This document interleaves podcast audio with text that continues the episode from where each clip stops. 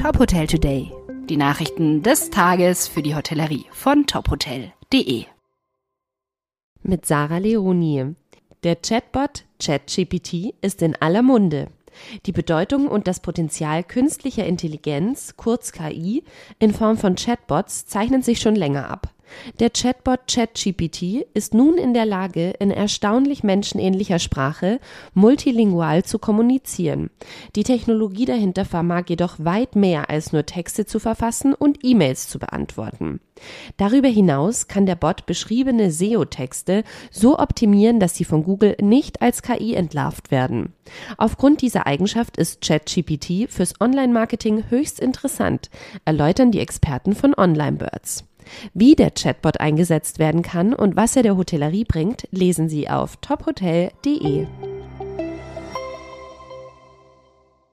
Der Hotel- und Gaststättenverband DEHOGA fordert die niedersächsische Regierung auf, ein Verbot der sogenannten Bettensteuer im Land auf den Weg zu bringen. Angesichts der Inflation, der gestiegenen Energiepreise und des Arbeitskräftemangels dürfe es für die Betriebe keine weiteren Belastungen geben, sagte Verbandspräsident Detlef Schröder am Montag laut Mitteilung.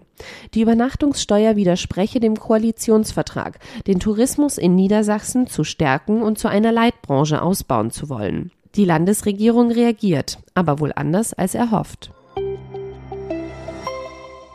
Let Nature Be Your Home. Mit ihren von Hand beweglichen Wänden und Fenstern eröffnet Anna Stay neue Horizonte des Wohnens in der Natur mit einem Tiny Hotel Konzept. Die geräumige Holzhütte mit verschiebbarer Holz- und Glasschicht wurde vom niederländischen Designer Caspar Scholz entwickelt. Dafür gab es zuletzt beim World Architecture Festival in Lissabon den Award als World Hotel Building of the Year 2022. Wir zeigen die beeindruckenden Bilder in unserer Fotostrecke.